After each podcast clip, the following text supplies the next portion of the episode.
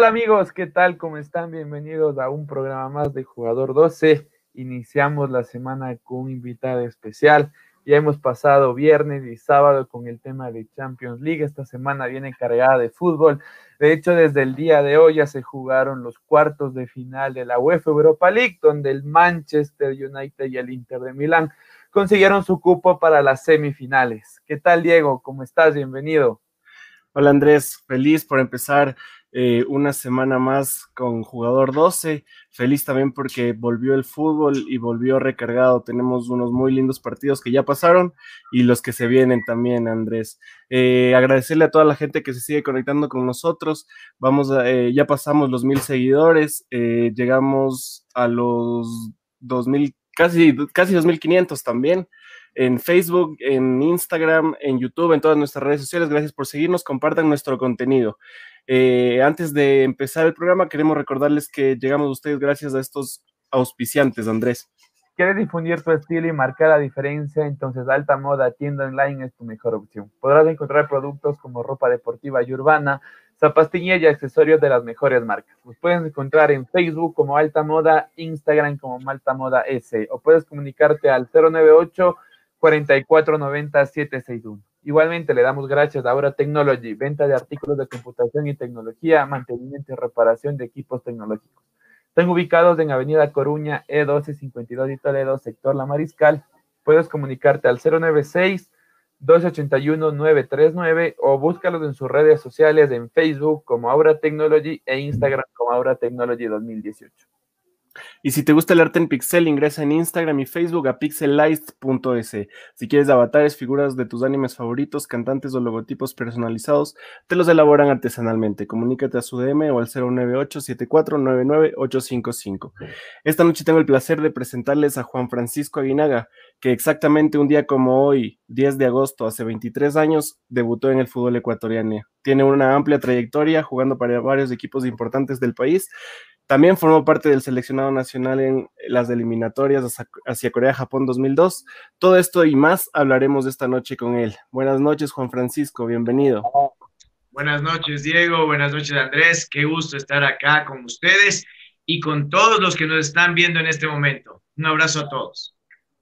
Listo, Juan Francisco. Muchas gracias por estar en nuestro programa esta noche. Pero bueno, queremos empezar la entrevista preguntándote en qué momento de tu vida llega la COVID-19.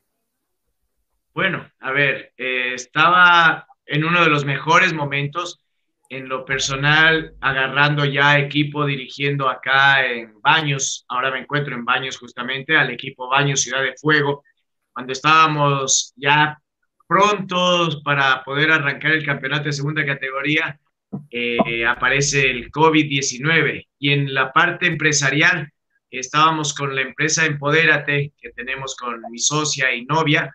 Eh, arrancábamos, ya estábamos eh, con varias empresas que estábamos capacitando dentro de las instituciones bancarias. teníamos ya mucho, nos íbamos para Guayaquil, incluso teníamos ya programado para el 28 de marzo. En Guayaquil teníamos ya el lanzamiento de lo que iba a ser nuestro curso de neuroventas y coaching de equipos y de repente se nos vino todo abajo, ¿no? Y Guayaquil eh, en ese momento entró en una pandemia crítica y ya bueno, nos regresamos para Quito y nos quedamos ahí hasta hace una semana que ya vine acá a Baños a retomar las actividades gracias a los directivos que tomaron acciones para que el equipo participe este año en segunda categoría. Interesante, Juan Francisco, saber eh, sobre tus proyectos y lamentable saber que se detuvieron por, por esta pandemia. Eh, vamos a hablar un poco más adelante de lo que te encuentras haciendo. Queremos documentar tu historia, queremos irnos a tus inicios, toda tu carrera, así que empecemos. Eh, vamos a tu niñez, Juan Francisco. ¿Cuándo llega? Sí, sí tenemos tiempo. ¿Tú tienes tiempo? Yo, vivo aquí, así que. Nos podemos ir dos horas entonces. Ah, Chévere, Juan Francisco. Vámonos a tu niñez entonces. Eh, ¿En qué momento recuerdas tú que llega a ti esta pasión por el fútbol y si alguien influyó de manera en especial? Bueno, a ver, eh, yo creo que el fútbol nació con nosotros como familia.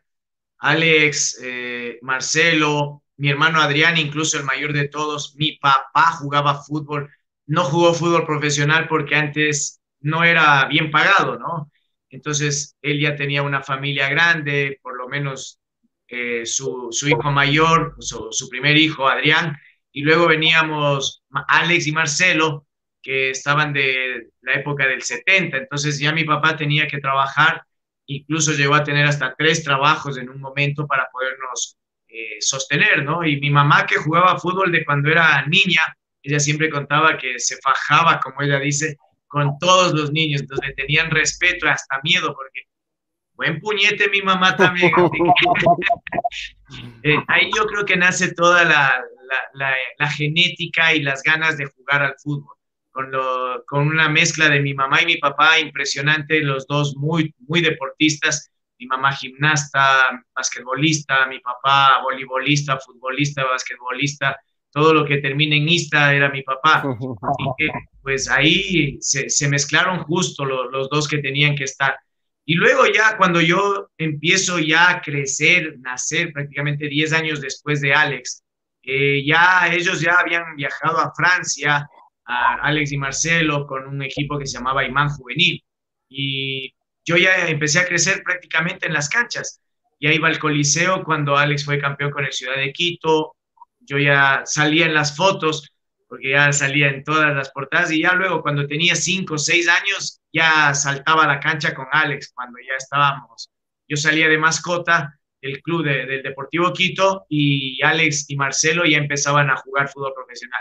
Así que desde ahí ya lo mío era simplemente eh, seguir esos pasos, a, agarrarme de lo que estaba y seguir esa cuerda para que podamos disfrutarlo. Y ahí vinieron otras cosas. Tuve un viaje con el colegio americano donde mi papá era profesor y me permitieron viajar con, con el grupo. Mi papá pagaba obviamente lo, los gastos y jugué con ellos. La, la categoría era sub-14 y yo tenía nueve años. Jugué con Pedro Salvador, que lo deben recordar, y con el Pollo Callejas, que también jugó fútbol profesional. Entonces estuve con ellos, ahí ellos eran mayores, pero logré hacer una experiencia internacional muy joven. Después regresé a Deportivo Quito, en donde estuve cerca de cinco o seis años en las categorías formativas, hasta que salí de ahí y dejé de jugar fútbol durante casi, casi cinco años. Eh, y ahí retomo con el profe Sevilla que llega al Espoli, en ese momento ya al fútbol profesional. Chévere, Juan Francisco, es, es evidente, ¿no? En el tema del fútbol, tu familia ha sido una familia netamente futbolera y deportista, pero bueno, que queremos saber quién vio en ti la habilidad de jugar al fútbol y cómo te decidiste en hacer en este deporte una profesión. Mi papá, mi papá es el que siempre nos guiaba. Él nos llevaba, o sea, mi mamá jugaba fútbol, pero mi mamá estaba hecho a cargo de la casa, de, de la disciplina, de la educación. Claro. Mi papá estaba un poco más de la parte lúdica. Entonces yo recuerdo que nos llevaba hasta Fundeporte. Nosotros vivíamos hasta el norte, más o menos por el cementerio del Batán. Y desde ahí cruzábamos todo, todo Quito hasta llegar al sur de Quito a Fundeporte. Entonces ahí yo, a mí me gustaba mucho el arco. Yo tenía guantes, tenía, me encantaba eh, Dino Sof, que era el arquero de, de Italia en el 82 eh, Neri Alberto Pumpido, o sea, tenía arqueros de, de, los que me podía acordar, ¿no?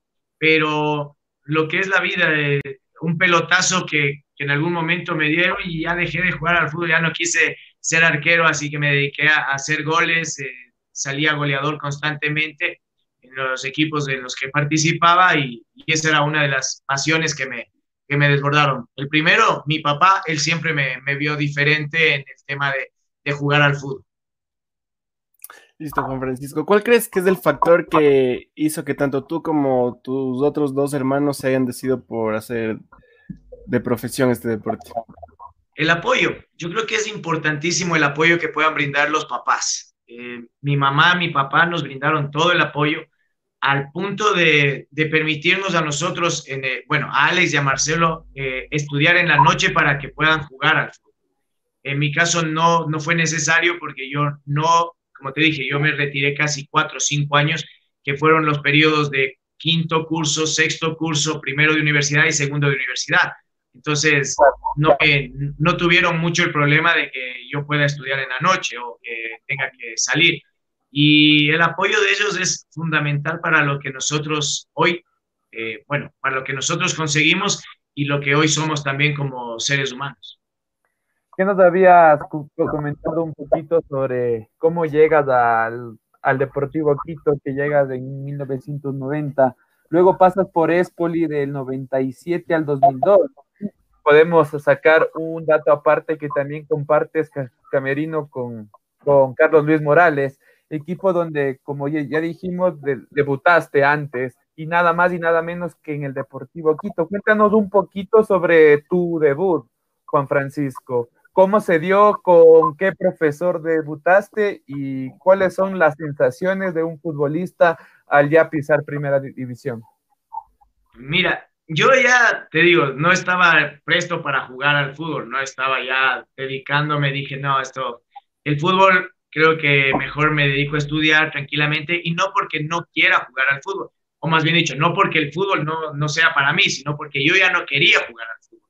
Eh, había habido un problema con mi hermano Marcelo en el año 93, el 94 Marcelo sale de Deportivo Quito y dije, no, yo no, yo no quiero que esto mismo me pase a mí, así que me retiro yo. Y de ahí lo que hubo fue eh, una, una vinculación de un amigo, Aníbal Sánchez, que me hace un contacto con el Club Deportivo El Nacional. Ese año se jugaba la sub-20 a nivel eh, campeonato nacional, ¿no? Valga la redundancia del club y el, campeonato. Entonces, ahí esta vinculación me lleva a aprobarme al Nacional. El profesor Wilson Armas estaba dirigiendo el club y ahí el, el, director deportivo de categorías formativas era el profesor Carlos Sevilla. Me ven jugar, me dicen que me quede, vamos a arreglar con la dirigencia y no se llega a un acuerdo. Mi papá era mi representante. El, el general Luna, eh, Edmundo Luna, era el presidente y el Capi Luna era el gerente deportivo en, aquel entonces. Entonces, le, le dijeron para que me quede, no llegaron a un acuerdo económico y, y yo sigo estudiando, no tengo ningún problema. Luego me consiguen otro entrenamiento con Aucas en Edesa, allá en el sur, en Chillogallo igual. Voy para allá y estaba el profesor Pinto. me ve, me, hace jugar, enseguida se quedó y dijo, no, arreglen de rápido contrato porque de la misma forma no logro arreglar contrato, mi papá no logró arreglar contrato con el, el señor Flores, que en paz descanse, que después fue asesinado en, uno de los, de los problemas que hubo cuando lo, lo, asaltaron, ¿no? Y ya quedé, o sea, dije, ah, el fútbol no es para mí, dije, ya definitivamente, hay tantas cosas que ya no estoy. Pero el profe Sevilla sale del Nacional y agarra el club Esport y me empieza a llamar a mí. Eh, contestaba a mi mamá, no había celulares, en bueno, sí habían celulares, pero yo no los tenía. Entonces comienza a llamarme a, a, mi mamá y le dice, mira, Susanita, como se llevaban, le conocía le había hecho debutar a alguien, había hecho debutar a Marcelo y no le hizo debutar a Fernando. Entonces estábamos ahí, ya, Susanita, dígale al Juan que ya se, se, venga para acá. Y mi mamá me decía, llamó el profe Sevilla, que quiere que vayas. Digo, no, ahorita no, déjame terminar los estudios, ya después le, le veo. Y seguía ahí todos los días, ¿y qué fue? ¿Y qué fue? Yo me negaba. decía a mi mamá, no estoy, no estoy, ya, te llamó en la tarde, te llamó en la noche, me llamaba a veces a las 10 de la noche, que no era hora para no estar, ya está dormido. Cualquier cosa poníamos de pretexto en ese momento. Hasta que un día ya dijo mi mamá, ya, pues ah, háblale y dile vos mismo. Así que bueno, hola profe, ¿cómo estás? ¿Qué fue, Los insultos, cariñosamente como nos trataba siempre el profe. Así que ese rato me dijo, no, no, eh, ¿cuándo acabas los estudios? Dije, el 22 de julio. Me dijo, listo, el 22 de julio acabas y el 22 de julio en la tarde estás entrenando con Víctor Manuel, que era Bataini, y con el Capi Benalcázar. Así que no hay más. Ah, bueno, en la tarde terminé y empecé a correr por la Carolina y ya empecé a moverme. Y el más o menos el 26 de julio yo ya me incorporo al Espoli y no hubo fecha el 2 de agosto o no me inscribieron, no recuerdo bien. Y el 10 de agosto ya hubo fecha y juego justo contra Deportivo Quito, mi primer partido contra mi ex equipo, el equipo de mis amores, y en ese sentido, pues, a, jugar, dije, ya nada, y yo me preparé muy bien y todo, pero claro, ese día los nervios me jugaron una mala pasada, terminé acalambrado porque me ajusté mucho la canillera, ¿sí? La canillera, haz de cuenta que esta es la canilla. Eh, yo tenía con tobillera incorporada la canillera y acá arriba tenía la cinta. Y yo me ajusté para, digo, no, no quiero estar ni, ni, ni, ni trastabillando ni nada, que esto, y lo ajusté demasiado que terminó haciéndome un calambre en toda la pierna. debuté no tan bien, pero debuté que era lo importante. Perdimos 4-1 ese partido y de ahí en adelante, bueno, ya lo que se vino ya hasta el 2002 que permanecí en, en, el, en el Club Deportivo Espo. Y recalcamos que fue hace exactamente 23 años, Juan Francisco. Exactito, exactito. A las 3 de la tarde se jugaba ese partido. Chévere, Juan Francisco. Eh, has sido un jugador polifuncional. Cuéntanos cómo, cómo defines tu puesto, Juan Francisco. Sí, eh, definitivamente aprendí a jugar en todos los puestos, mucho por ver y por mucho escuchar también a los entrenadores, como eran las indicaciones. Además, estudié educación física y ahí teníamos la materia de fútbol. Así que veía todo cómo estaba. De repente yo arranqué de, yo era delantero en el, en el colegio, era delantero, era medio punta en el Deportivo Quito, porque habían delanteros muy altos ahí, pero yo siempre salía de goleador, entonces, por lo menos de mi equipo, luego salí goleador del campeonato. Y eso pues me fue marcando para poder llegar. Cuando llego a primera categoría, el profe Sevilla me pone en la misma posición que tenía Alex, volante por derecho, y ahí arranqué, ahí comencé a jugar. El, a los dos años, cuando llega o a ver si a los dos años llega el profesor eh, Perdomo Belis Jare, llega al, al Espoli y él cambia completamente el planteamiento de lo tradicional 4-4-2, nos pone un 3-5-3, 3-5-1-2. Eh, ya y yo ya no tenía el espacio porque yo era volante y al tener una línea de tres, los dos extremos son, son más defensas, los volantes por el centro, los dos delanteros no, no tenía ya un puesto. Así que él, bueno, con la, disposición que yo tenía, la, el, oxígeno que me cargaba y las ganas de correr que tenía, me pone obviamente como lateral derecho, a ver qué tal le iba. Bueno, le rendí, me quedé de lateral derecho, vuelve nuevamente, sale, perdón, Belis Jare, regresa otro técnico, el profe Rodríguez Riolfo, y ahí empiezo nuevamente a jugar de volante por derecha. Y ahí nuevamente cuando llego a la selección del Ecuador en el 2001, el técnico era Rodríguez Riolfo y jugaba por el lado derecho. Eh, esa, esa, también es anecdótico, ¿no? Yo me peleo con el profe Rodríguez Riolfo en el año 2000, un problema personal que se lo había comentado yo a él. Él se lo comenta a alguien del cuerpo técnico y esta persona del cuerpo técnico se la regó a todos. Entonces, claro, eh, no estábamos bien, el equipo no jugaba bien y el profe eh, Rodrigo Rolfo nos hablaba muchísimo, nos hablaba y nos hablaba y nos insultaba y todo, ¿no? Y nos... Y claro, yo me, me lo enfrenté a él también en un momento y terminó enojándose conmigo. Al siguiente año no me quería. Entonces, en 2001 yo agarro, voy al Espoli porque el Espoli era dueño de mi pase. Hasta ese momento se, se manejaban los pases, no los derechos deportivos. Y, y Rodríguez Rolfo dice, no, yo no lo quiero a Guinaga acá le buscan equipo. Entonces, hasta que me busquen equipo, yo entrenaba con el equipo. Ya tenía la plantilla, tenía todo. Aguinaga no era ni considerado ni para la banca ni, ni, el equipo suplente. Fui a hablar con, eh, con, con, don Rodrigo Paz, hablé, iba a jugar en Liga. Liga había descendido el año 2000 y en el 2001 jugó la Serie B. Entonces voy a hablar y me dice, mira, hay un presupuesto, esto hay. Le dije, listo, o sea, no me alcanza, pero si es que el equipo decide, yo tengo que venir. Así que el equipo decidió que no, porque el primer partido, para el primer partido, eh, le, mandan solamente 16 carnets al club. Y entre esos carnets, el mío, que no estaba considerado por el profe Rodríguez. Entonces, ¿qué dice? Ah, para quedarme con 15 los llevo a Guinaga por si acaso. Arranca el partido a los 25 minutos. Jorge Gustavino se lesiona un desgarro en la pierna, en la parte del bíceps eh, crural, desgarrado. Entonces, Rodríguez Riolfo, viendo así, regresa a ver a la banca y no había nadie. le dice que siga, que siga, que y Gustavino no podía. Entonces dice, no, no, no puedo, hazme el cambio y regresa a ver y el, y el único que le podía jugar en esa posición era yo, no, no recuerdo quién más estaba en la banca. Y claro, o sea, métanlo a Aguinaga, entonces hizo como Aguinaga, así, lo recuerdo, ¿no? Aguinaga, yo salía, la, estaba corriendo, calentando, lo que tenía que calentar en 15 minutos lo hice en 3 minutos, ya a la cancha.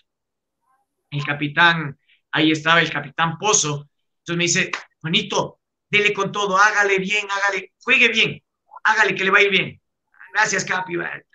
Entré a la cancha, comenzamos a jugar, jugábamos contra la Liga de Puerto Viejo, era sábado y era el primer partido de la, del, campeonato. Íbamos 0-0, llego, entro, levanto una, un desborde, levanto el centro, entra Pedro Esterilla y hace el primer gol.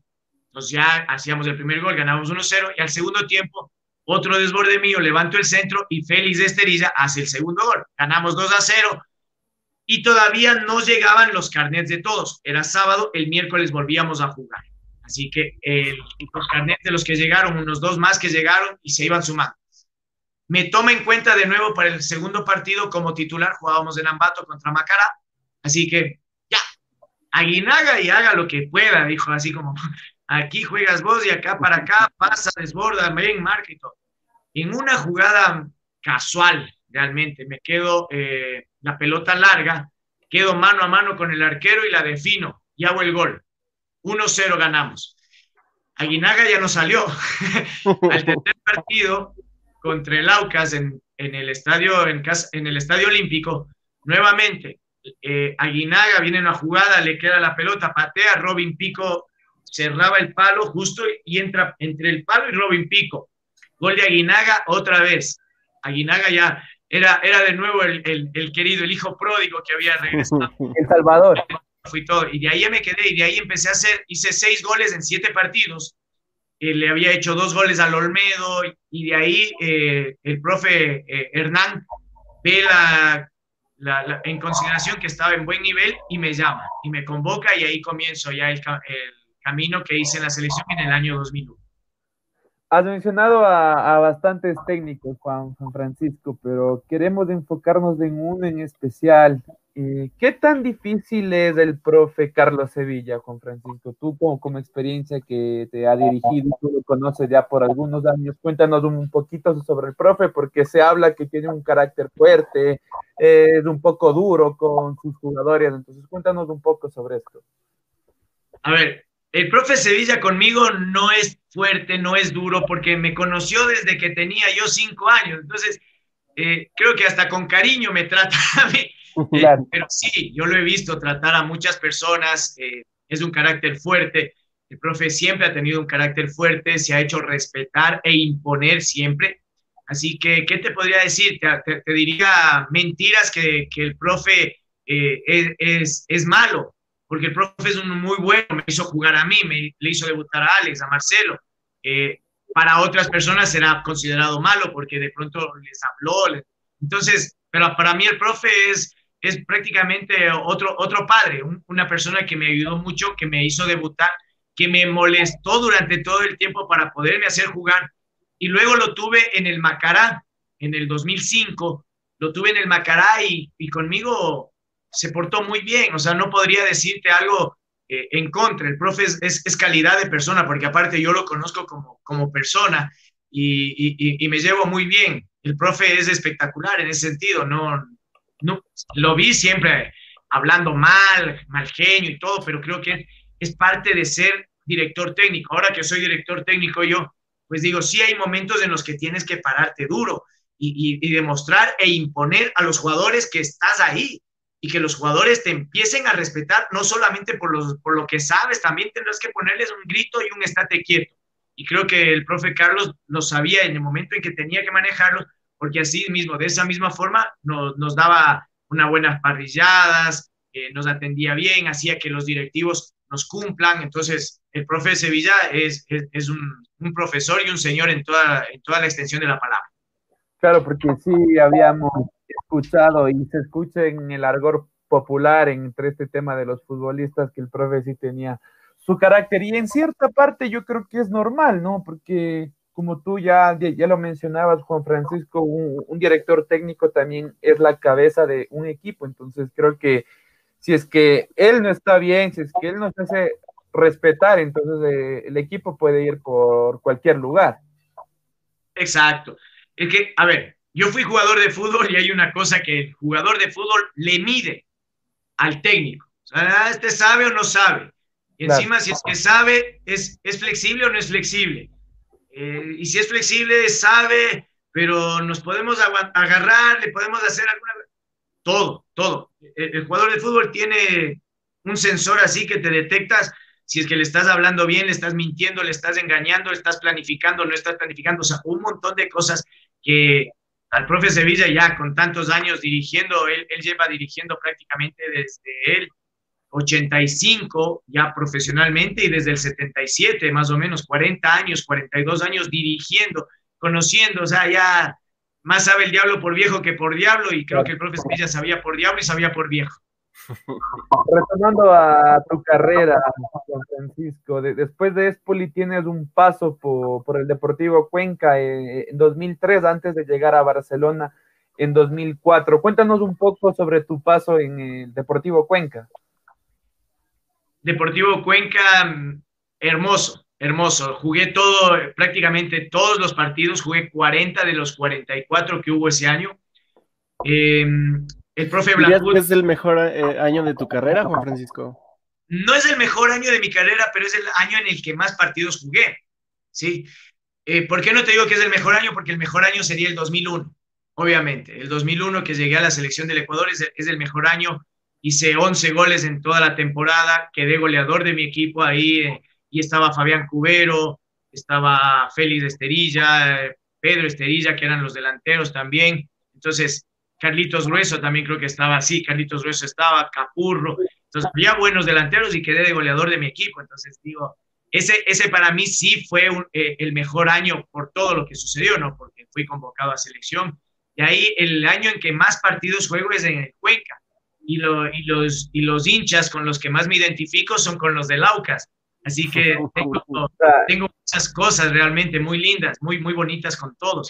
Y de ahí el, eh, quedo con el Cuenca, el profesor Ramiro Blacut, eh, muy exigente, un señor muy bravo, muy bravo, porque en lo, en lo chiquito que era y en lo que parecía que no decía nada, era bravo. Él no, él no te insultaba, él no te decía nada, pero te hablaba y te, ¿qué te has creído? Pues, es que acaso no tienes que jugar, tienes que jugar, tienes que... No, no te acepto. Entonces, cuando yo, eh, en una de esas, yo me lesioné y lo hablaba ahora con el, con el presi del, equipo, con el profe, eh, con el presi Andrés Gamboa, le decía que yo cuando eh, estaba en Espoli, yo me lesionaba y tenía el fisioterapista ahí. Entonces, el fisioterapista venía y, y, listo, me quedaba, o el día no entrenaba o la semana no entrenaba hasta que me recupere bien. Con el profe Blacut no hubo. Me lesioné una vez, el tobillo estaba hinchado. Y claro, teníamos al doctor Brito, que, que nos atendía y el fisioterapista estaba el Dieguito, que en paz descanse, y, de repente, no puedes, me decía el doctor. Yo, listo, entonces diránle al profe Blacut. El profe Blacut me dijo, ¿qué te pasa? Digo, no estoy con... no me interesa entrenar este rato. Digo, pero estoy con... No tienes excusas, te levantas, estás, ¿está roto el tobillo? No, entonces a entrenar te pones bien la venda y entrenas. Y dile que no. Claro, claro, o sea, difícil, ¿no? Dificilísimo. Así que me puse la venda y a entrenar. Pero te digo algo, eso que él me decía todo el tiempo, dale, aparte me, obligaba a comer. Era malo.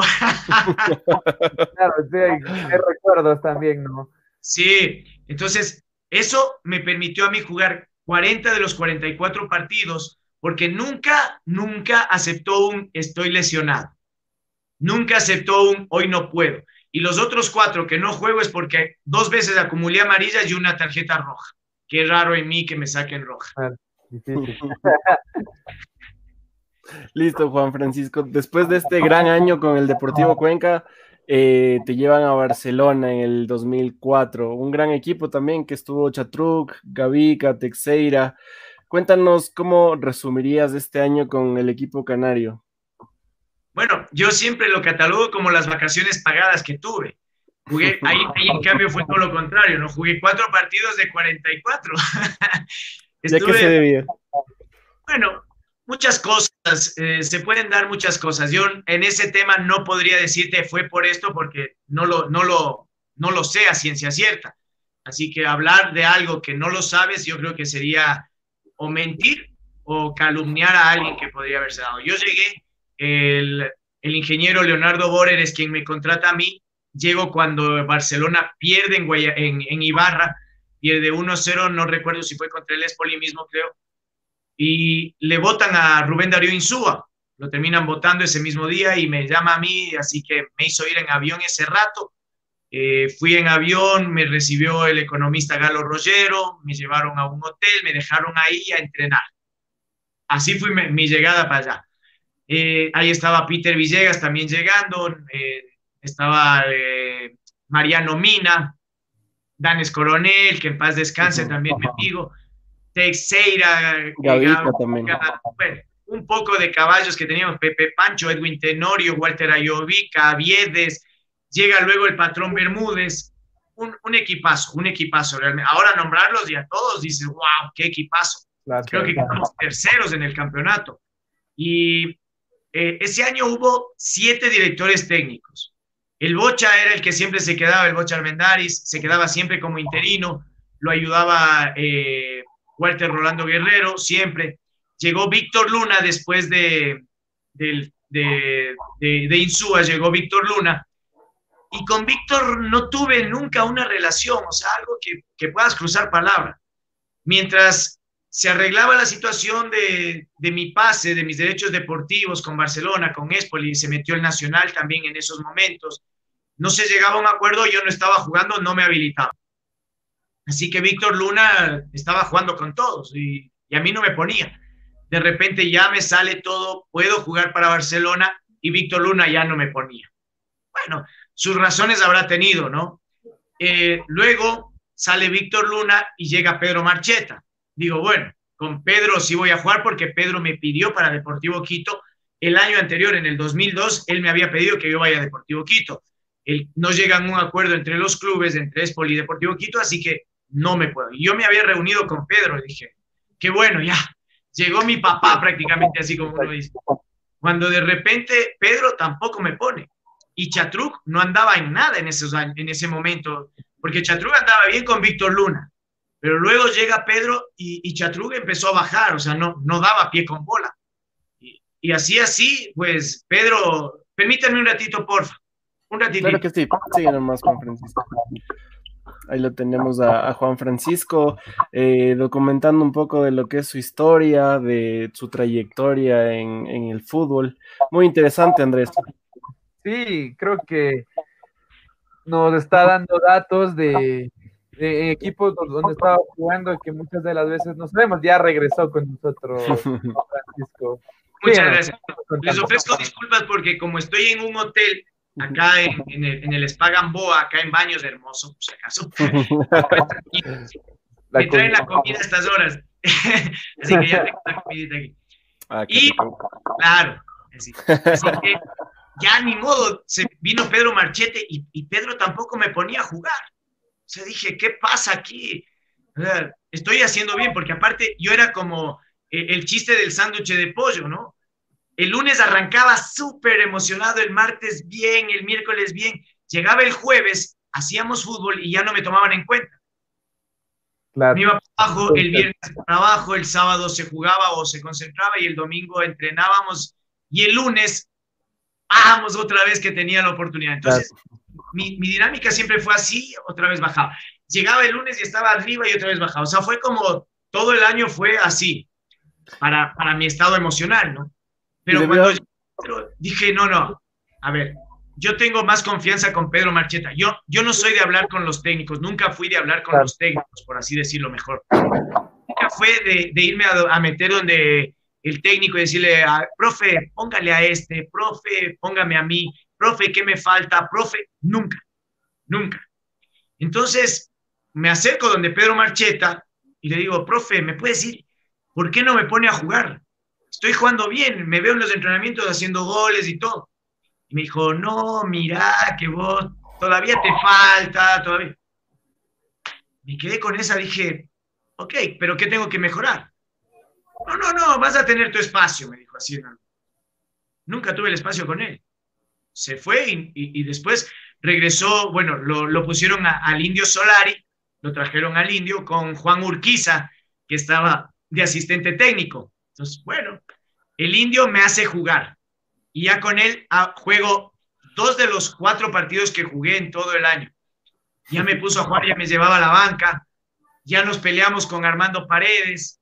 Eh, bueno, ¿quién no se peleó con Armando Paredes de ese año? Pero no fue pelea de, de, puños, ¿no? Sino fue por la camiseta, recuerdo. Estábamos en Quito, jugábamos contra el Nacional en la noche y el flaco Caviedes no fue y el flaco era el 10 yo no tenía un número fijo, era mi, mi primera o mi segunda concentración con el equipo, así que cojo y me voy para la para el camerino y agarro el número 10. Ah, me lo cogí, me lo puse. Y llega Paredes, dice, Paredes no, no, era el Paredes de ahora, ¿no? Paredes era un, perdón la palabra, un cagado en ese entonces. O sea, no tenía ni nombre ni nada. Claro. Y llega como campeón y todo. y mi número ¿Dónde está? Ahí está el 15. Creo que quedaba el 15 suelto. No, mi número es el 10. Y claro, todos nos quedamos así como. ¿Quién tiene el 10? Yo. Yo. Yo. Dice, dame el 10. Digo, ¿qué? Sí, es que a mí Caviedes me dijo que coja el 10. Difícil, ¿no? No me interesa lo que te dijo el flaco, no está aquí. Lo agarro yo y punto, se acabó. ¡Profe! ¡Profe! ¡No me interesa el número 10! Claro, Solari y Urquiza dijeron, ¿cuál es el problema? Que ese número me dijo el flaco Caviedes que era mío. Casi llora. Sí, me, el profe y me dice, ¿y por qué no se lo das? Le dije, porque no quiero, profe. ¿Qué, ¿Quién es este para que se esté llevando el número? Le digo así. Listo, no te lo dan, le digo. Ah, yo no juego. Y todos nos, nos matábamos de risa en el camerino, ¿no? Porque y, y, a mí se me acerca, creo que fue eh, el Chunchi creo que fue que se me acercó en ese. Pobrecito que le des el número. Claro, también son egos, ¿no? Egos, Juan. Desde, desde tan temprana edad ya te van marcando ya. Ya en ese momento, a ver, si yo acogí el número y vienes y me lo pides, Juan, mira, yo, número 10, ah, no hay bronca, no hay bronca. Pero armas la bronca como que fueras el mejor jugador del mundo, como que fueras, o sea, Zinedine Zidane, Cristiano Ronaldo, todo, por Dios.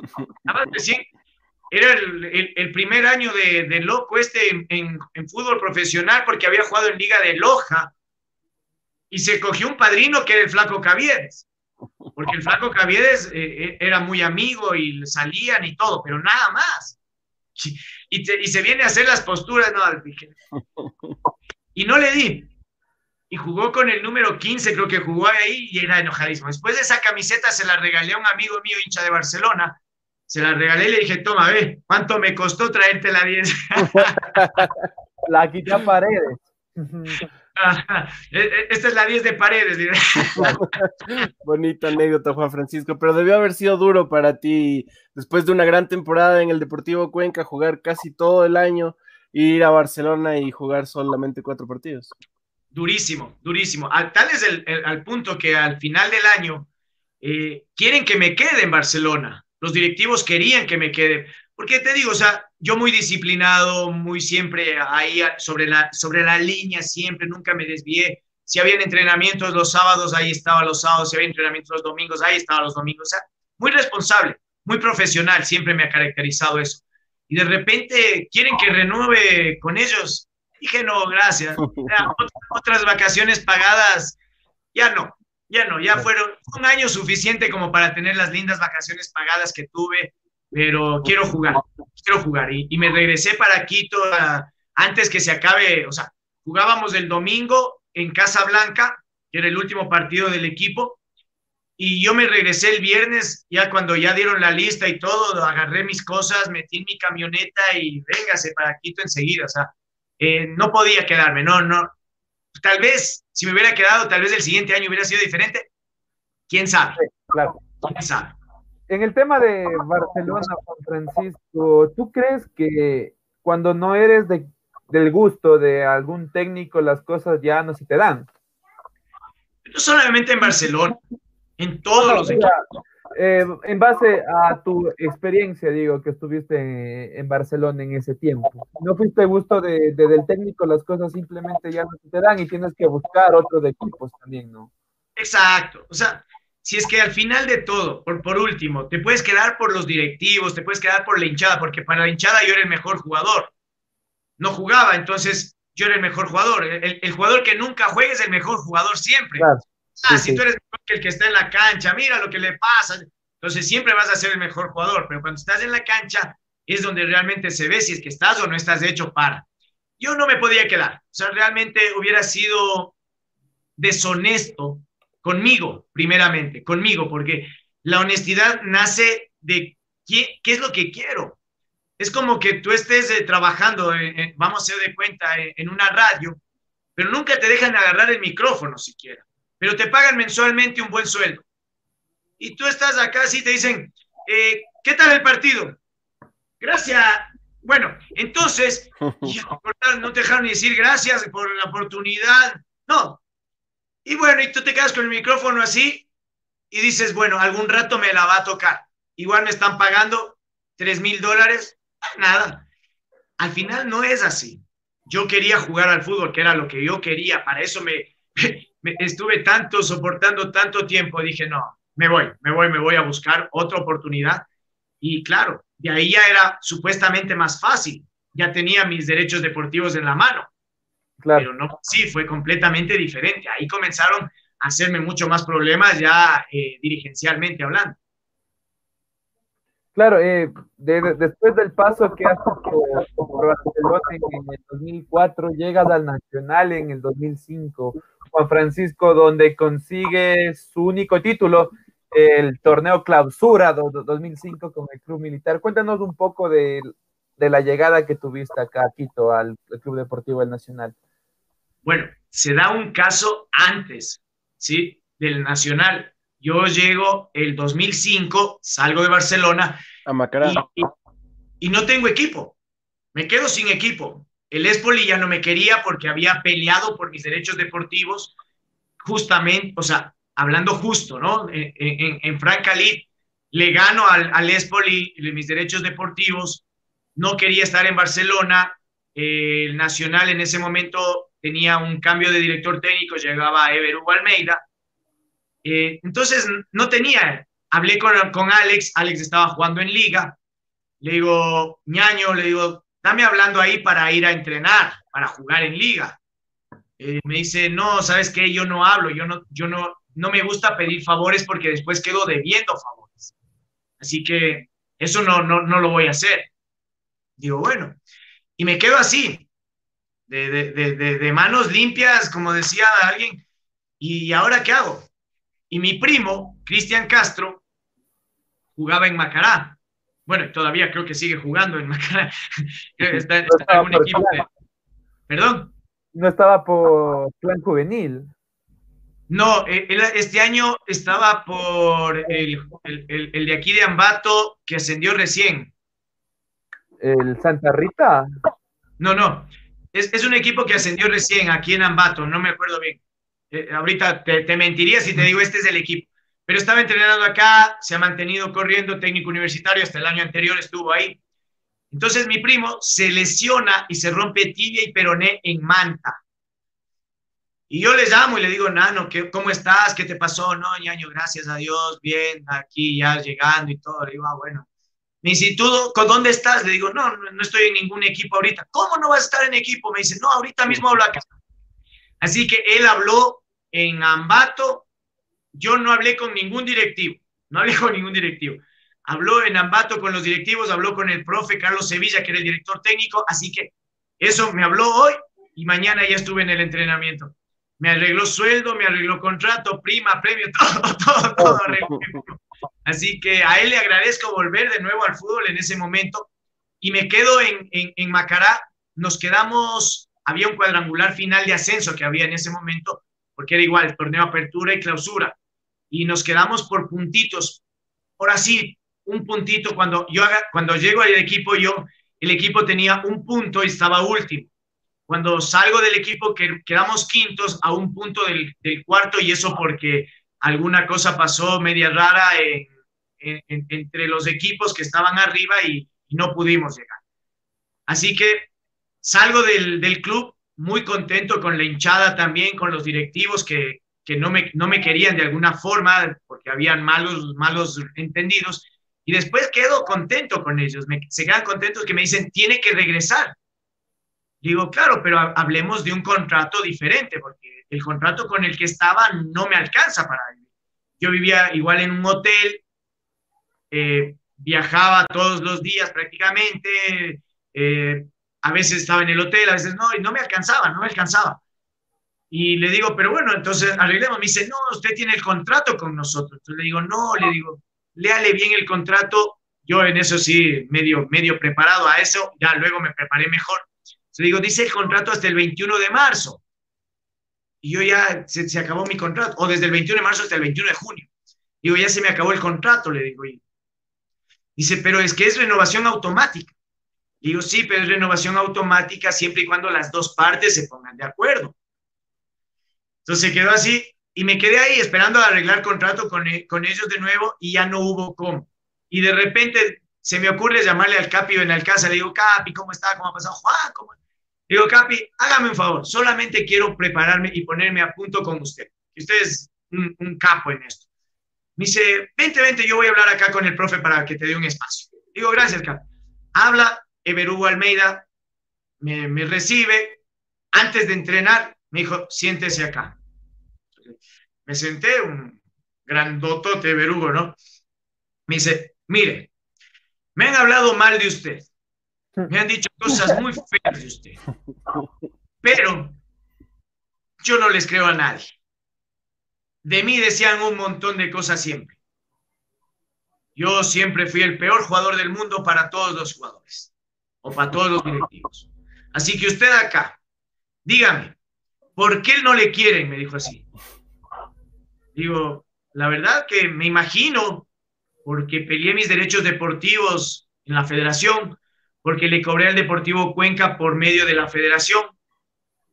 Y cuando es mi plata, es mi plata, le digo. Ah, bueno, entonces estamos en la misma. Yo también peleaba la plata de, de mis jugadores, de mis compañeros, así que vas a tener la oportunidad aquí en el club. Te vas a quedar acá. Pero ya depende de ti el que te quedes o te vayas.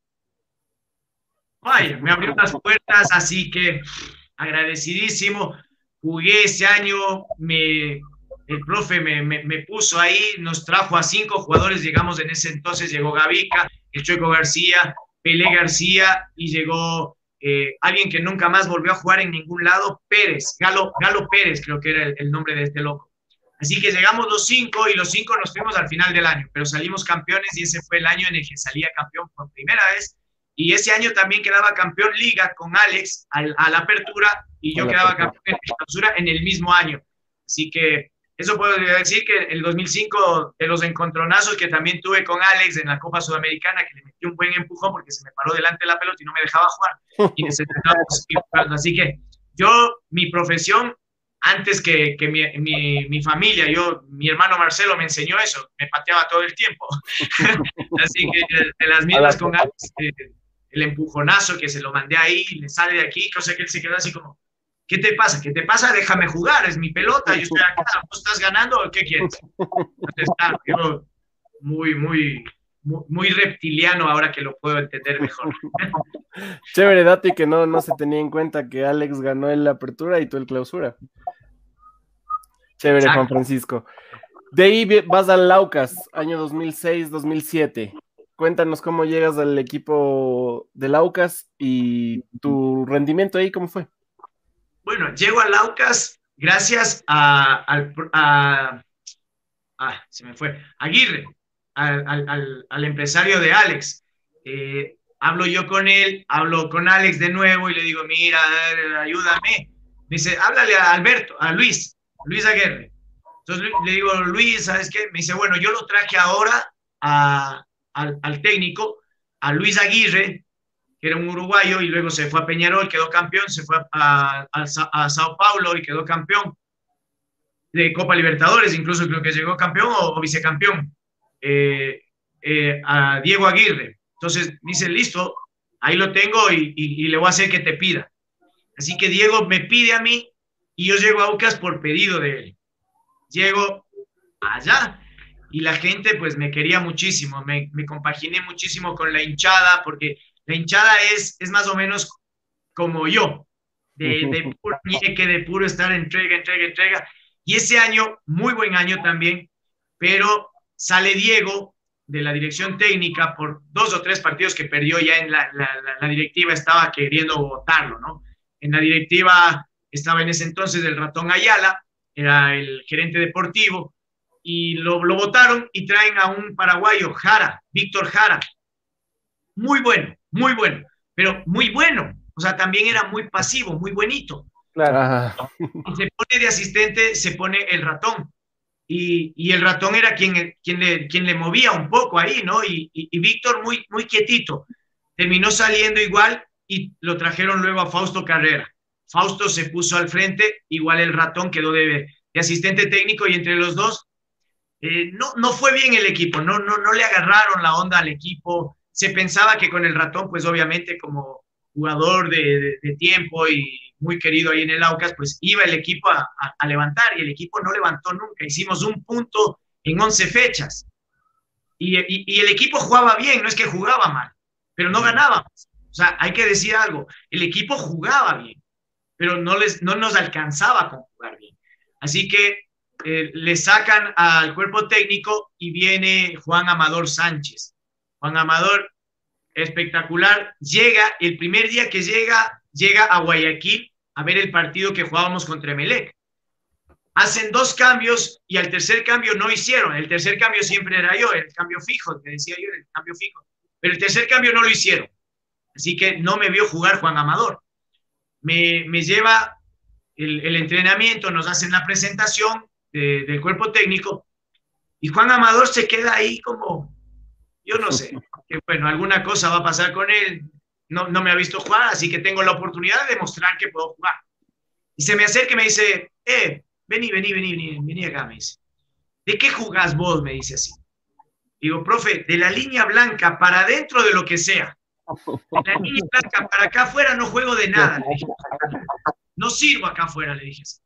Entonces me rió y me dijo, ah, bueno, me gusta, me gusta eso, me dijo.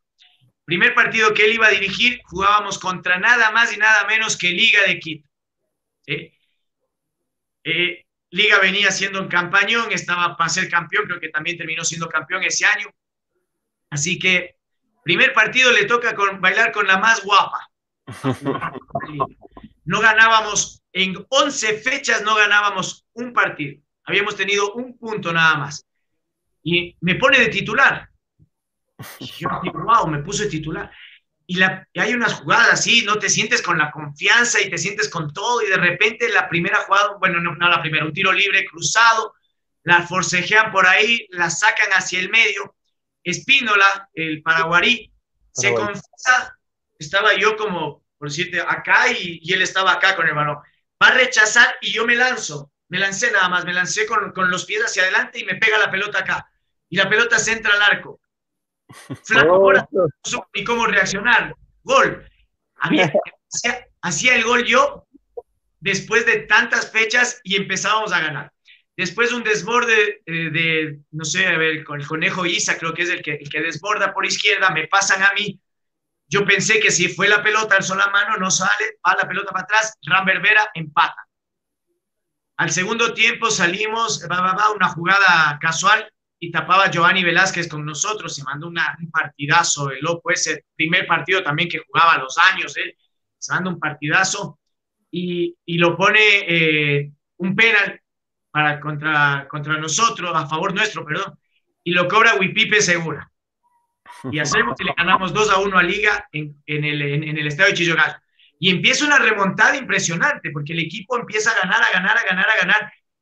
Y lo empatamos a las Sogues y empatamos, eh, no me acuerdo cuál era el otro equipo que estaba por descender, pero estábamos los dos ahí. Y en, una, eh, eh, en unas cosas de estas de la vida, nos mete cinco goles del Macará en Ambato. Y nos dejó ahí, a medio morir. Volvimos a ganar, remontamos un partido de 3 a 0 que estábamos perdiendo, lo remontamos 4 a 3 goles de Piquito Valencia, que Piquito asomó como... y era la revelación del campeonato, ¿no, Piquito? Eh, entonces, comenzamos ya ahí, y el último partido jugábamos a la misma hora todos. Nosotros jugábamos contra el Cuenca en, Auca, en, el, en el estadio de Aucas y en el estadio de Azogues jugaban eh, Azogues contra el Nacional. Así que Nacional estaba imparable. No, Nacional quedó campeón. Nacional quedó campeón ese año. Queda campeón con nosotros y vuelve a campeón hasta el bicampeonato. 2006 fue el último año que quedó campeón Nacional. Claro, Nacional era imparable. Y juegan contra las Azogues y no hacen ni un gol. 0 a 0. Nosotros hicimos lo que teníamos que hacer, ganamos 1 a 0, pero no nos alcanzó. Chao, se acabó. No es que no nos alcanzó en esa fecha, no nos alcanzó desde antes. Esperábamos mucho para, para lo que estuvimos y llegamos así de estar cerca. El siguiente año juego en Aucas, nuevamente ratificado por la directiva, había hecho un contrato por dos años y me quedé. Y jugué y ahí fui capitán, Juan Amador llegó, estaba él como como director técnico, ahí era el capitán yo. Después, resultados que no se estaban dando, pero no es que te, son bota técnicos, ¿no? Estábamos ahí peleando entre el tercer y cuarto puesto en la primera etapa, lo votan a, Juan Amador y traen a Rodríguez Riorfo. Rodríguez Riorfo nos dispara también hacia arriba. Hay un problema a la interna de la directiva. Eh, el, directivo, el vicepresidente eh, Herrera, eh, cae preso por unas cosas ahí medias raras que, no sé qué es lo que pasó en realidad, pero el equipo deja de tener sostenibilidad. Así que empiezan ya, de ahí los problemas económicos, ya al equipo no le pagaban, Rodrigo Riolfo se termina yendo por malos resultados, terminamos primeros en la segunda etapa, entrábamos a la liguilla y perdimos creo que uno o dos partidos de la liguilla y lo votaron al Rodríguez Riolfo y lo traen a Berrueta. Bueno, Berrueta con Berrueta, otra historia espectacular, un gringo espectacular, eh, eh, Carlos. Así que ahí comienza nuevamente como la levantada. Y en el partido más importante que tuvimos nosotros, que fue contra Universidad Católica en el Estadio Olímpico, a, a, Católica le habíamos ganado 3 a 0 en el Olímpico, ya teníamos ahí, o sea, era simplemente sumar un punto o ganar los tres puntos y nos metíamos ahí en la pelea. Nos faltaban solo Dos partidos. Bueno, después de ese, dos partidos. Uno más que era contra técnico universitario, eh, contra, contra el Mante y contra el técnico universitario. Esto y se acababa y nosotros estábamos otra vez arriba. Sucede que llegamos, no nos pagaban y no concentramos. Muchachos, compromiso, sí, todo compromiso. Llegamos y no, no, compromiso quedó solo de palabra. Jugando, ganábamos 1-0 a los tres minutos del segundo tiempo, un gol de penal lo pateé yo. Habíamos pateado todo el año penales y todos los fallaron. Los falló Wilson George, los falló el Potro Figueroa, los falló eh, Pellejero, los falló todos, todos, todos. Simovic, todos fallaron penales. Me toca ahí. Y Berrueta me dice, Aguinaga, coge vos la pelota.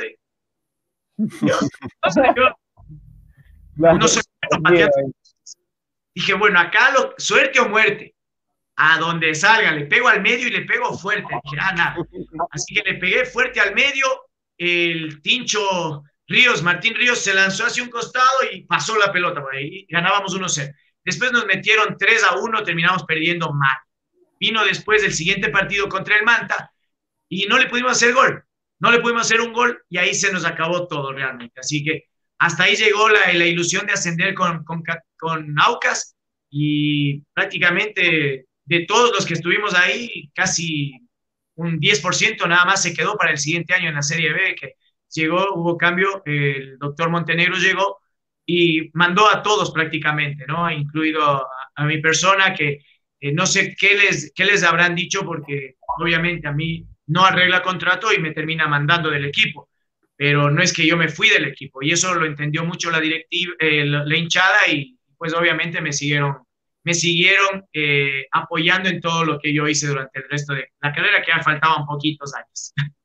Después de tu paso por Aucas, Juan Francisco, llegas a la Universidad Católica del 2008 al 2010, ya como tú lo habías mencionado antes, donde ya terminas tu carrera futbolística. Cuéntanos un poco por qué se dio este retiro y por qué en Universidad Católica. Bueno, yo no me retiro en Universidad Católica, me retiro en Real Sociedad, un equipo, o sea, 2011 y 2012 juego en Real Sociedad, equipo de segunda categoría de Sangolquí. Y ya se dio porque ya estaba cansado de, concentraciones, cansado de los entrenamientos. Ya cuando te pasa eso es que ya no te sirve, o sea, no me llenaba. Yo quería solo jugar y eso me, dio a mí la oportunidad de Real Sociedad. Yo ya no iba a entrenar, yo iba a los partidos nada más. Y, y, eso es lo bonito, o sea, yo jugar al fútbol, estar entrenando, estar concentrando, ya, ya no me llenaba, ya me, me, me, me hastié más o menos de eso, así que dije, no, hasta aquí llego con esto, porque si hay algún equipo que me quiera, que me quiera porque juego, no porque entreno y, y, concentro. Yo tenía mis condiciones para entrenar fuera de los equipos. Aparte, eh, ese equipo entrenaba hasta San a veces en lejísimo, lejísimo, en Selva Alegre, allá en San a veces entrenaba en Juan Polo. Y yo no, no estaba para eso. Aparte me pagaban por partido, entonces dije, no, no, mejor me voy a los partidos directamente. Pero yo llego a Universidad Católica, ahí un, un, antes ahí. Llego a Universidad Católica. Perdón. Mencionábamos, Juan, Juan Francisco, que te retiras de la primera división, por decir, del fútbol ecuatoriano. Sí, eso sí. Ya, después tu paso por, por el Real Sociedad de, de, de, segunda categoría y es algo aparte, pero como profesional en primera división fue en Universidad Católica. Sí, pero no es que me quise retirar, a mí me retiraron. Cuéntanos un poquito, Juan Francisco. Bueno, cuando yo llego al, al, al Aucas, a, a la Católica, yo salía de Aucas y habíamos jugado de rivales, ¿no? Y cuando eh, jugué contra, el, contra Católica en un partido con el Aucas en, en, en, el Estadio Olímpico, que le ganamos 3 a 0, yo agarraba y le hacía así, ¿no? Les, les hacía así porque les ganaba, les metimos un baile y todo y les hacía yo así con él. Entonces me salía y nos, nos metimos una bronca ahí con los jugadores de, de Católica y yo les hacía así. Que, que, que, Al siguiente año, Católica. ah, ¿cómo de se también, claro. Así. Dije, bueno, tengo mis amigos. Estaba el Pepo Morales, estaba el Juan Pablo Romero, que eran, que eran amigos. Digo, bueno, me voy a pegar a la pata de ellos. Ya, después vemos qué, qué, qué, pasa. Y llego y Juan Pablo Romero me queda viendo así como... Eh, Hola Juan Pi. No me saludó. Voy donde el Pepo, Caballito, ¿cómo está caballito? El Pepo, caballito, bien caballito, a trabajar caballito, chao caballito, y se fue caballito. ¿Y ahora? ¿Con quién me junto? Oh, ¿y ahora quién podrá ayudarme? Así que me junté a la pata de los juveniles. Pablo Choa, estaba eh, Celi, había eh, algunos que estaban ahí entrenando y que jugaban. Botero se había lesionado, entonces Botero no estaba, el Camello Gómez también habían sacado, estaba Raúl Guerrón que tampoco le, le, le seguía, el, Hugo, el Huguito Guerrón también, nadie no Pero nadie me paraba bola de mis amigos. Entonces dije, bueno, acá ya me tocó meterme con los juveniles y a entrenar. Así que yo fui solamente a probar, no fui a jugar. Probando, probando, eh, el equipo no ganaba, Marchesini no daba pie con bola, así que llega, le traen a Raúl Noriega, el pavo. El pavo. pavo pero mío en el, en el Cuenca. Entonces llega, ¿y qué fue? Pues, o sea, juvenil, me dice, habla juvenil, juvenilillo, que así le molestaba mucho eh, el, el Pelé García, sabía molestar así como juvenilillo y todo. El juvenilillo, digo, ay, molestándonos, ¿no? Dice, ¿qué pasa? ¿Por qué no estás jugando? Digo, no, estoy entrenando nada más. Ah, pero si este equipo no está ganando nada, ¿cómo no te van a poner a jugar? Él habla con los directivos, habla con el entrenador y dicen, ponle a jugar a Guinaga, o sea, si no estás, no tienes la gente y lo tienes sentado ahí.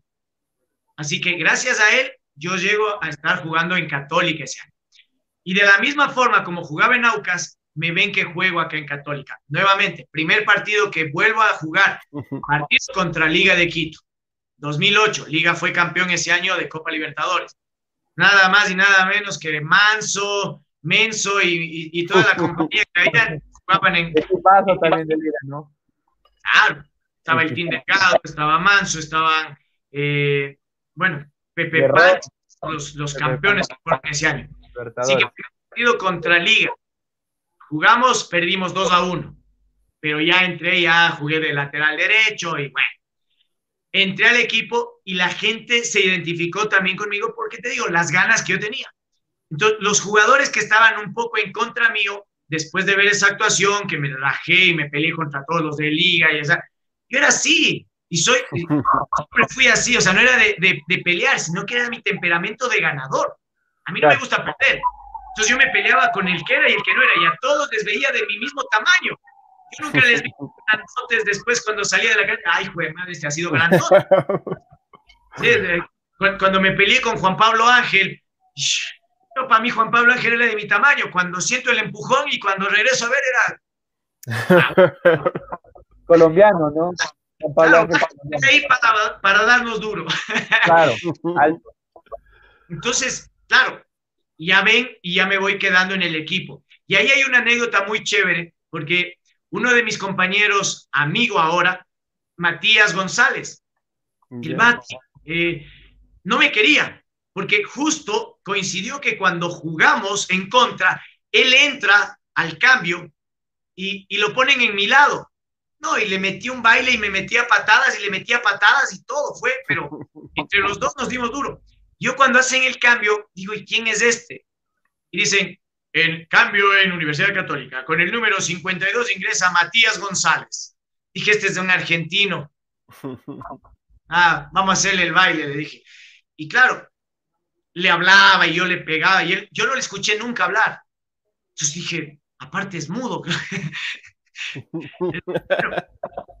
Estaba en Católica y él se lesiona. Entonces no venía entrenando, no. Y un día yo tenía eh, candado, a ver, no, estaba con la barba así como ahorita. Y me corté acá y me dejé el candado nada más. Y se me acerca y me dice, oye, ¿cómo te creció la barba en un solo día? no tenías candado ayer, me dice. Yo ya te, te creció. No, le digo, estaba con toda la barba, más bien me recorté acá y solo le dejé esto. Ah, dice, y empezamos a hablar.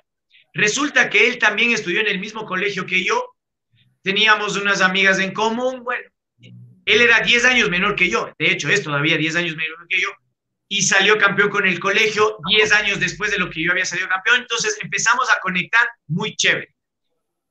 Y después me cuenta él, me dice, yo te odiaba, yo quería matarte, agradece que, que estaba lesionado, me dice.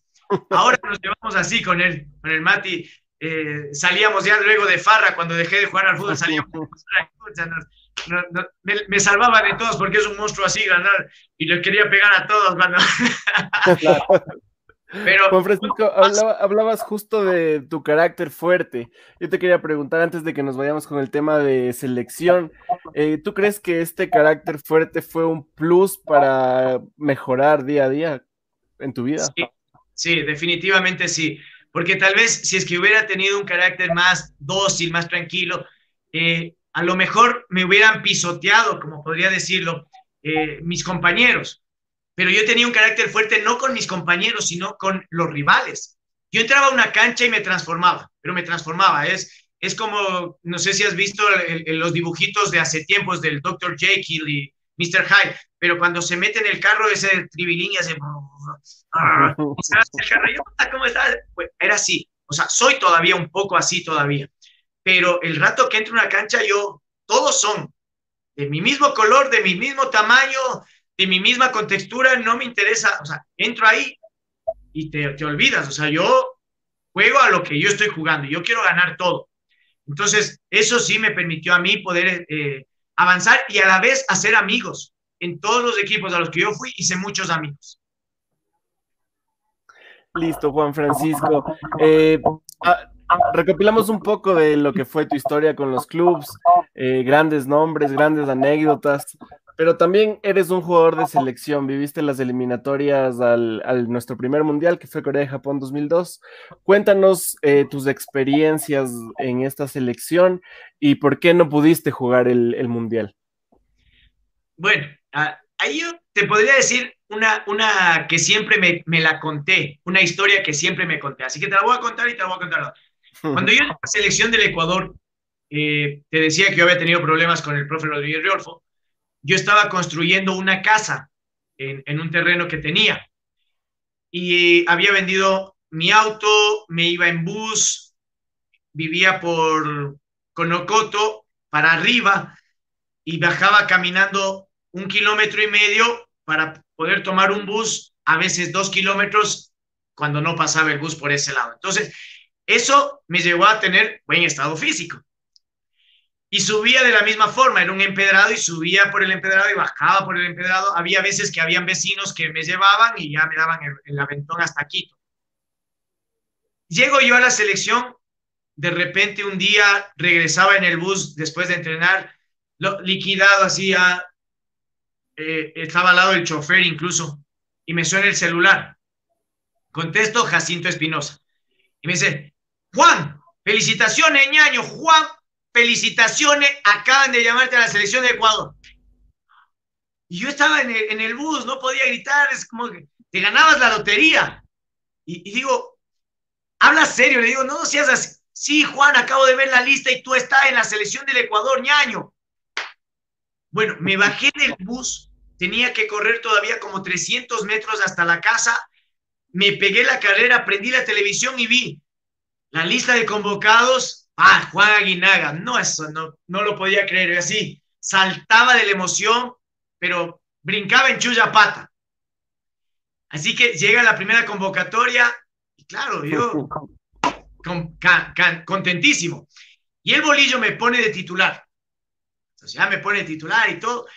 Y de repente me saca del titular y lo pone a Edison Méndez y, me, y, me, y, se me acercó. Yo, yo nunca pido explicaciones, yo eso te, decía, nunca hablo con los técnicos, nunca fui de hablar con los técnicos.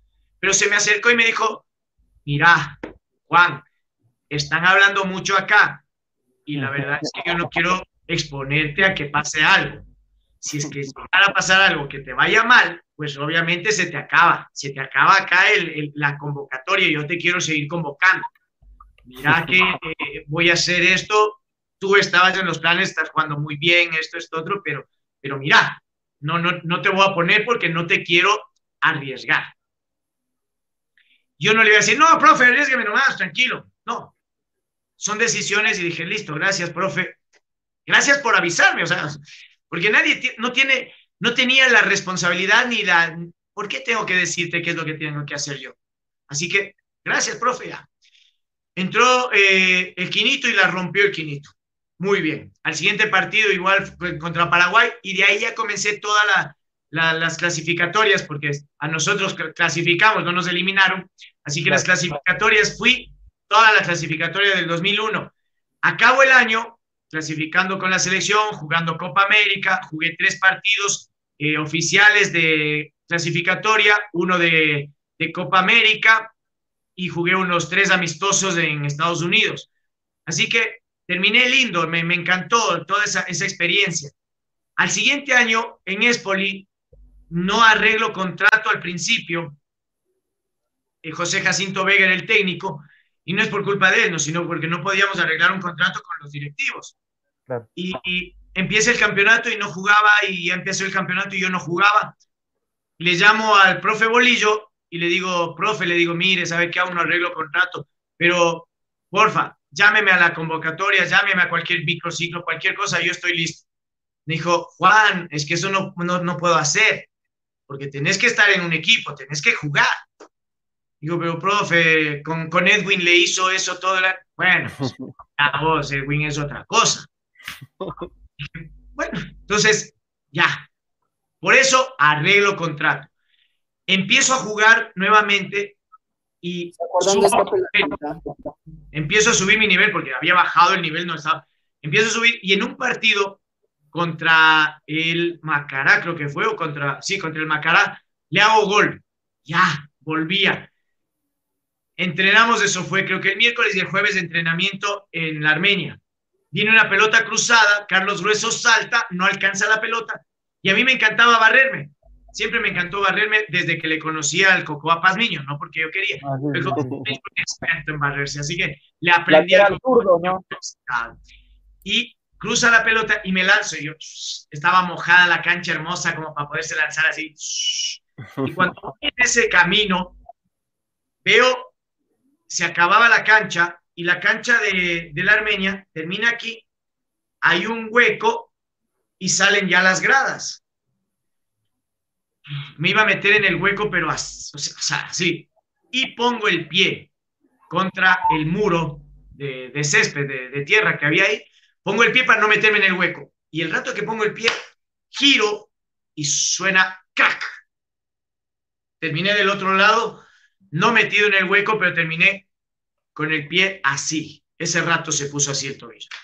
Ese rato salió corriendo Carlos Morán desde el arco, me fueron a ver todos, el tobillo así. Tenía el carro ahí, Carlitos me llevó hasta mi casa, al siguiente día tenía ya una radiografía. Mis ligamentos se habían separado. Por suerte no se rompieron. Se separaron y yo empecé a caminar así para, para acá. No podía sentar. Bueno, cuando regresé a caminar, empecé a caminar hacia afuera. Eh, esa fue la, la, razón por la que yo no viajé, te podría decir. Sin embargo, yo te voy a decir cuál es la que hoy realmente eh, me pudo, pude entender. Yo llegué a mi zona de confort. Yo llegué ya a mi zona de confort. Y yo ya quería que todos me convoquen siempre a la selección. No, yo clasifiqué a la selección y me tienen que convocar. Fue un, eh, muy de acá mal, ¿me entiendes? Nunca tuve un entrenador acá. Entonces, no, yo gané esa clasificación. Yo estuve en esa clasificación y yo me merezco estar en esa clasificación. Además, el bolillo dijo, todos ustedes van a ir, pues. Y si el bolillo dijo eso, yo estoy tranquilazo. Claro, me costó, no llegué. Entonces, yo te puedo decir que sí, el pretexto fue físico, porque podría decirlo, y, me, me pude contar esta historia durante muchos años. Me lesioné y no pude ir al mundial. Pero yo te digo, ahora que entiendo que hago este trabajo mental, que Ojalá alguien hubiera hecho ese trabajo mental conmigo hace mucho tiempo. Hubiera salido al exterior, hubiera hecho muchas cosas.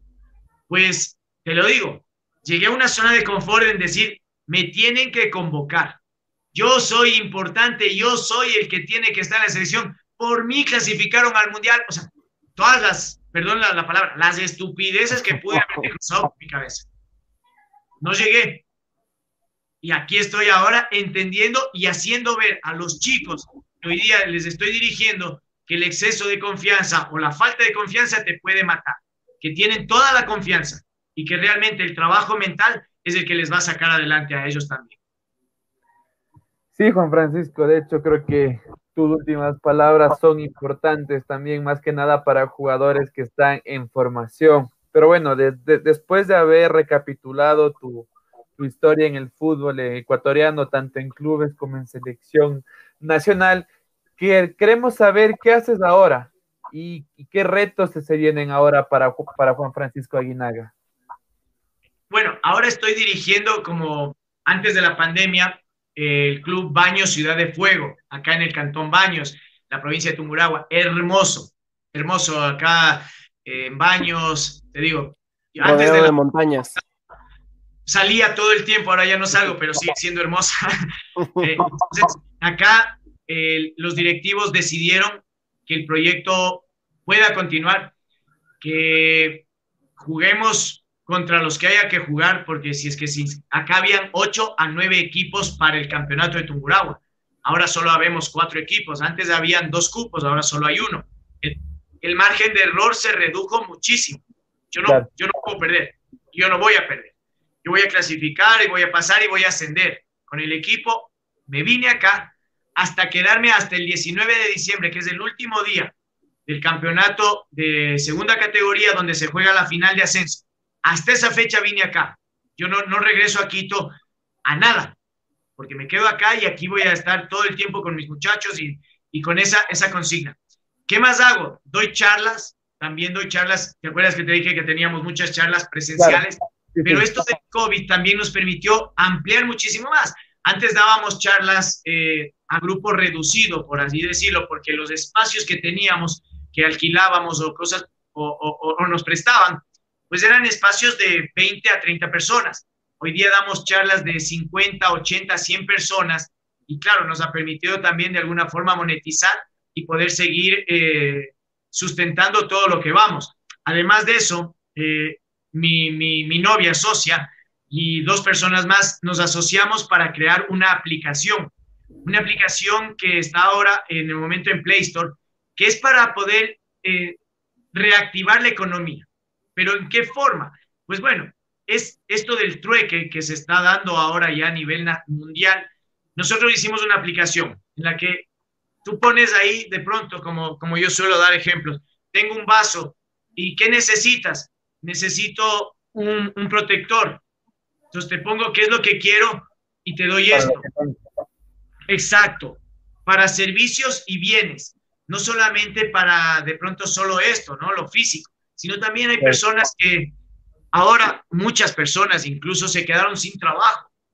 Personas que tienen la capacidad, tienen las herramientas, pero no tienen el lugar tampoco, porque cerraron muchos locales, se quedaron fuera eh, carpinteros, mecánicas, cerraron todos los puestos. Y nosotros como pensando en esto de una economía colaborativa, en la, en la conciencia social y ambiental, ¿Qué es lo que dijimos? Pues hay que reactivarla de alguna forma. Así que lanzamos, nos lanzamos con una aplicación para que las personas que quieran puedan ahí intercambiar, hacer los intercambios de productos con servicios. Yo te doy una charla, tú me das víveres. Sí, dale, chévere, gracias.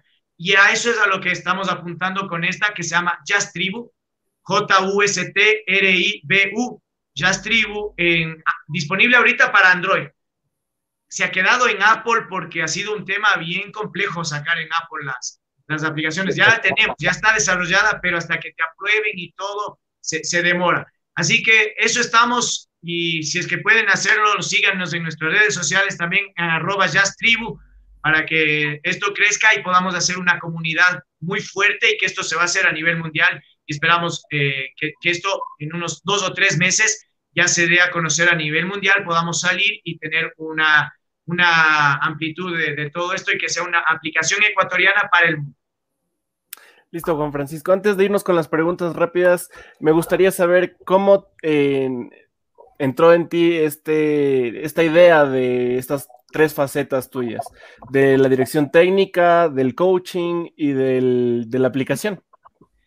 A ver, eh, la dirección técnica nace en el 2010, cuando yo ya no dejo de jugar al fútbol y digo, bueno, algo necesitan los jugadores y yo quiero hacer eso. Luego empecé a escuchar también, yo no empiezo a estudiar en el 2010, yo estudié hasta el 2014. Empiezo a escuchar casos de personas, de técnicos ecuatorianos, extranjeros y de todo lado que piden plata para los jugadores. En segunda categoría, en primera B, en primera A. Sigo, ¿Cómo puede ser esto? O sea, que un técnico les pida plata a un jugador prestado para poder pagar algo, pero después tienes que devolverle. Resulta que pedían de los sueldos para poderles tener ahí. Y yo cuando eso me, me enteré eso, dije, no, no, yo quiero llegar a cambiar. Esto, por lo menos, donde yo esté y con quienes estén conmigo, no lo van a hacer. No sé si los otros lo sigan haciendo, lo harán allá, ni modo. Y yo conmigo, los jugadores que están conmigo, yo no tengo jugadores, yo no, no, no es que soy, ah, a ver, eh, ¿sabe qué? Presi, tengo este jugador. No, no. Y aquí yo me manejo muy transparente y el presidente lo, lo ha manifestado así. Yo no llevo jugadores a ningún lado. Yo sugiero, mira, este jugó conmigo, está libre, arréglale tú. No, yo no manejo la economía del, del equipo. Entonces, esto fue lo que a mí me motivó a ser director técnico. que los chicos, los jugadores que están siempre necesitando un espacio, una oportunidad, sean los que realmente juegan al fútbol y no los que están pagando para jugar. Ahí fue el determinante. Después, para el coaching, de la misma forma, yo me pasaba peleando con todas mis parejas. Yo me había divorciado en el 2010, desde el 2008 había estado eh, soltero, por así decirlo, pero en el 2010 ya me divorcié y dejo de jugar casi inmediato. Entonces me empiezo a pelear con, con una pareja que tenía, me peleaba, con otra pareja que tenía, me peleaba. Salía con una chica, me peleaba. O sea, no, no le aguantaba a nadie. Yo no les aguantaba, no es que no me aguantaban. Yo no les aguantaba, no, no. o sea, y era porque me faltaba eso de la pelea, de pelear en la cancha, de desfogar todo eso, pero yo no lo veía. Y una de mis parejas me dice, ¿sabes qué? Hay un curso que yo hice y, me, y te recomiendo para que lo hagas. Ah, bueno, dije, nada, cuesta tanto, dije, ah, ok, toma, pago. Y, y después terminamos justo ese jueves, terminamos una pelea que tuvimos y el día sábado era el, el curso, era sábado, domingo y lunes. Y digo, ¿qué hago? ¿Me voy o no me voy? Estaba en la cama así acostado, eran las 8 de la mañana que ya me, me quedé despierto y digo, ah, para estar pensando aquí en lo que estoy haciendo, mejor me voy. Así que decidí irme. Y ahí conocí a un coach, Henry Rodríguez, que decía despertar a los zombies. Y yo dije, listo, yo quiero hacer eso que él está haciendo. Dos años después logré poder encontrar a una academia de esto, de coaching, y estudié con un coach espectacular, Francisco Villalta. Y de ahí se me abrieron las puertas del coaching. Eh, di clases en una academia de coaching acá en el Ecuador. He dado muchas conferencias, me he permitido también hablar. Eh, siempre he hablado, pero ahora ya como que profesionalmente, así que ya me lancé más a eso, eh, trabajando en radio, trabajé en televisión, trabajé en cable deportes, entonces ya me dio como la facilidad de, poder hablar siempre, ¿no? Y además de eso, lanzamos y con mi novia ya después, eh, me conozco con mi novia justamente en, una, en la academia en que yo daba clases desde la alumna, eh, me, me, me invita a su empresa, a Empodérate, a que yo dé clases y dicte también ahí, así que listo, agradezco y me voy para allá. Ahí, después nos ennoviamos, ¿no? O sea, no. Claro. después nos ennoviamos. Un proceso. Y claro, y empezamos a sacar adelante a Empoderate. Al rato que sale la pandemia, eh, Vero empieza a pensar y dice, bueno, a ver, Vero es mi novia. Vero dice, oye, ¿sabes qué? Esto se viene durísimo. Esto se viene una economía, pero terrible y la gente no va a tener dinero. Algo hay que hacer, me dice. Digo, ¿pero qué? No sé, es que, ¿qué, ¿qué va a tener la gente para comer? ¿De dónde va a sacar dinero? Esto hay que hacer algo. Y me dice, ¿sabes qué es lo que se tiene que hacer? Y los trueques, los intercambios. Entonces, pero nosotros tenemos servicios y alguien que nos dé a nosotros comida, por ejemplo o que nos dé eh, una cama, nos dé ahorita, por ejemplo, se me ocurre porque estoy viendo, ¿no? Una puerta para la, para la construcción. ¿Y nosotros qué le damos a cambio? Le damos víveres, les damos eh, la ropa que de pronto eh, ya no uses, canjeala y cámbiala por algo que, que, que, pueda servir. Entonces se le empezó a... Pero ¿cómo llegábamos a eso? Y se ocurre, estábamos descargando apps y dice, ¿Y si hacemos una app? Esta idea nace el 4 de abril, tenemos la primera reunión con, el, con todos los, de, los, los programadores que ya teníamos en ese momento, el 4 de abril. Esa fue nuestra primera reunión, más la primera idea fue el 14 de marzo, que estábamos nosotros ya regresándonos aquí. Ahí nace, así que dije, listo, lancémonos para esto y en el, y en el transcurso vemos cómo nos va. Así que ahí está la aplicación ya disponible, como les dije, y bueno, nace justamente de ella y yo eh, apoyo en todo lo que, lo que más pueda a la idea e iniciativa que tengamos siempre para mejorar, sobre todo para apoyar a las personas que, que necesitamos, porque yo también pasé en algún momento esa necesidad, directores técnicos ahora mismo que están sin equipos y que puedan poner en sus servicios ahí, pues es una gran oportunidad. ¿Repites el nombre de la aplicación, Juan Francisco? Just Tribu, J-U-S-T-R-I-B-U está disponible ahorita para androides, para androids, no sé cómo le en Spanish. Listo, Juan Francisco, nos vamos eh, terminando ya la, entrevista con unas preguntas rápidas. Nosotros te decimos eh, una palabra y tú nos respondes lo primero que se te venga a la cabeza. ¿Seguros? Seguro. Estamos, ya en, horario de, público adulto. son preguntas normalitas, así. a ver, Deportivo Quito, Juan Francisco. Corazón. Universidad Católica. Amor. El mejor amigo que te dejó el fútbol. Carlos Morán. Familia. Mamá. Just Tribu. Verónica. Selección nacional. Bolillo. ¿Y el coaching? Lo más grande. Listo, Juan Francisco.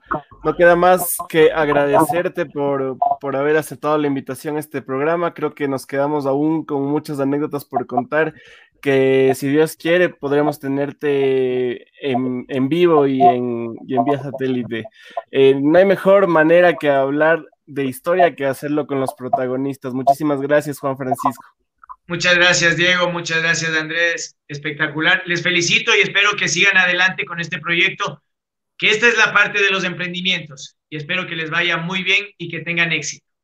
Listo, Juan Francisco. Muchas gracias. Yo me uno a las palabras de Diego. Esperamos tenerte en una próxima oportunidad. Y nada, los, mejores éxitos para ti y en todo lo que se venga a futuro. Muchas gracias. Igualmente para ustedes y todos los que nos están viendo también. Repítele a todos los que nos están viendo eh, en qué redes sociales te podemos encontrar. A ver, yo estoy en las redes sociales en Facebook, en JF Aguinaga. No me busquen como Juan Francisco porque tengo ya 5 mil amigos. Quisiera tener un millón de amigos para pedirles un dólar a cada uno y tener un millón de dólares, pero no tengo. Y en, la, en, el Instagram estoy como arroba coach Juanfra, C-O-A-C-H Juanfra, coach Juanfra. En, Insta, en Twitter estoy como arroba JF Aguinaga el canal de YouTube también estoy como Juan Aguinaga. Y bueno, ahora quiero que nos sigan en la red de Instagram y Facebook en Just Tribu. J-U-S-T-R-I-B-U. B de burro, U. Muchísimas gracias. Muchísimas gracias, Juan Francisco. Esperamos tenerte pronto en el programa. bendiga. Un abrazo. Y esto ha sido todo el jugador 12. Nos vemos el miércoles con nuestro segmento Promesa Juvenil. Un abrazo grande y muchas gracias.